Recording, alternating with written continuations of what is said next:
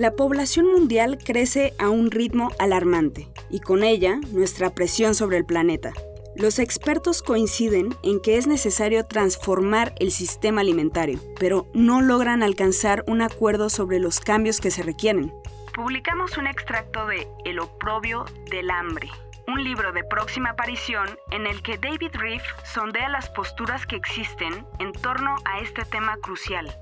It's a very interesting and to me somewhat puzzling moment. Es un momento muy interesante y para mí desconcertante, en el que tenemos por un lado a la comunidad formada por el sistema de Naciones Unidas, por países donatarios importantes como Estados Unidos, Canadá y la Unión Europea, y también por filántropos importantes.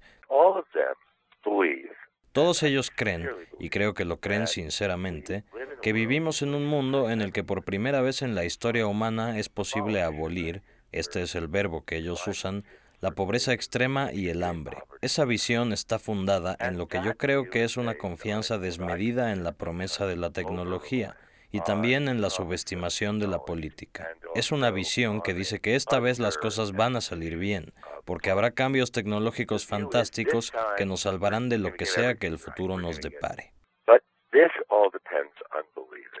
Pero esto depende de creer que estos problemas no son fundamentalmente políticos, de creer que vivimos en un mundo postpolítico, en el que todos estamos de acuerdo en qué es lo que hace falta hacer, en el que contamos con los medios para hacerlo y en el que solo falta la fuerza de voluntad.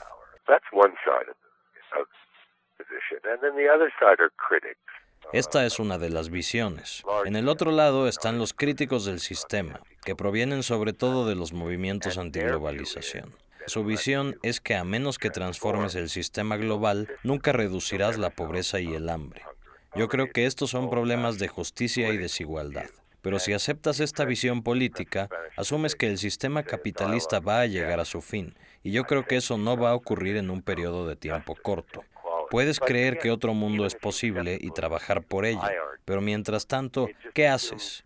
Es un proyecto de 100 años, pero habrá 2 mil millones más de personas en la Tierra para 2060.